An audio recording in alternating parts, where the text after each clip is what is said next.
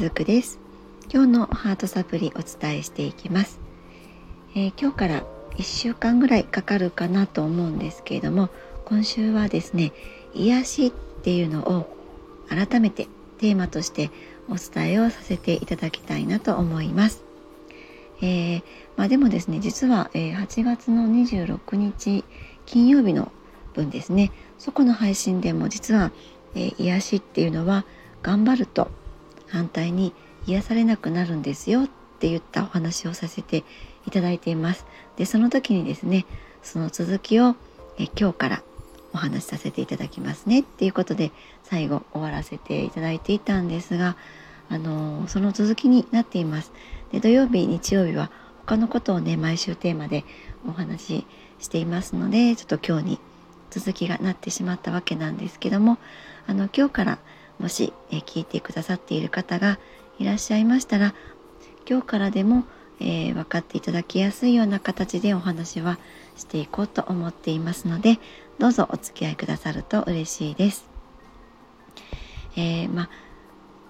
今日のねこの癒しなんですけれども、ね、今は、えー、お休みをしているんですけれども以前えスピリチュアル講座っていうのをねさせていただいていました。でまあそういった時期もあるんですけども、まあ、その中でもねちょこちょこっとお話はさせていただいていたんですが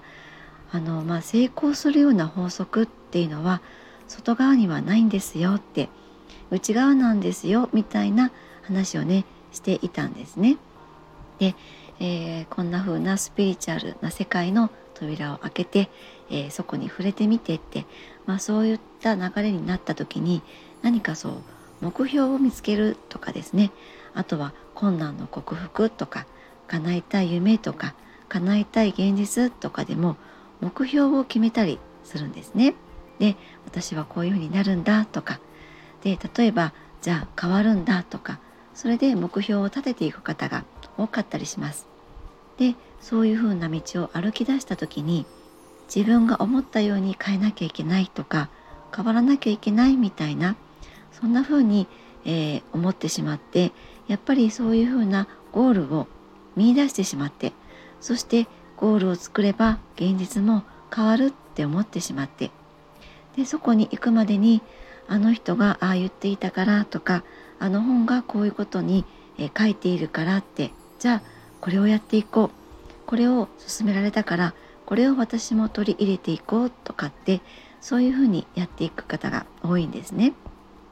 で、えー、そうするとだんだんなんかこう気分が良くなってきたりしてあなんか今いい感じみたいな風になっていったりもします。けれどもそれはですね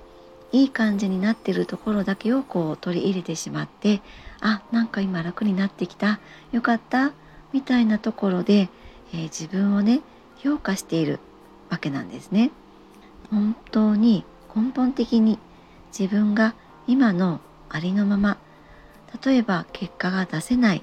出してない。結果が出ていない。そういった自分がいたとしてもそれもじゃあ OK にしてるかっていうとそれはちょっとこれは違うんですね。結果を出せて結果ありきで動いているものだから途中でもし挫折してしまったりとか思うようにいかない時壁にぶち当たってやっと自分のことを責めなくなってきていたのにいろいろとスピリチュアルなことをやってきてもう何ヶ月も何年もやってきて自分のことを責めなくなってきたのに何かしらのタイミングであることが起こってああこの間まためちゃめちゃ自分のことをね責めてしまったんですってもう私ダメなんでしょうかってねそんな風なねお声をいただくこともあるんです。えー、ということはですねこれはその最初に申し上げたみたいにそれは自分にゴール設定をしてるっていうことなんですね。変わる自分が、まあ、前提であって変われなきゃいけないって変わらなきゃダメっていうのがそこにあるわけなんです。で今日はね先週のその26日の癒しの話の続きなのでこれをその癒しをここに入れてお話を進めていくわけなんですけども日常で何かこううまくいかないとか人生うまくいかないぞっていうふうになった時ってその渦中に揉まれすぎているとそうすると原因がわからなくなってしまうんですね。で私もそうだったんですが私は呪われてるんだとかねもう私の家系的にそうなんだとかですね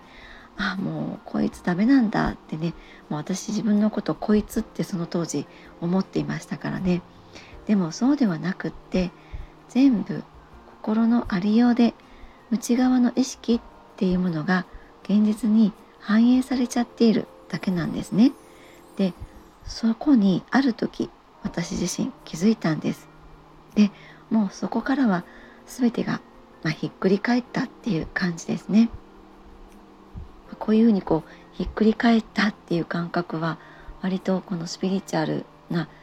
世界では各あるあるな感覚なんですけども、えー、またこの続きはですね明日以降でお話をさせていただきたいなと思います。今日も最後までお付き合いくださりありがとうございました。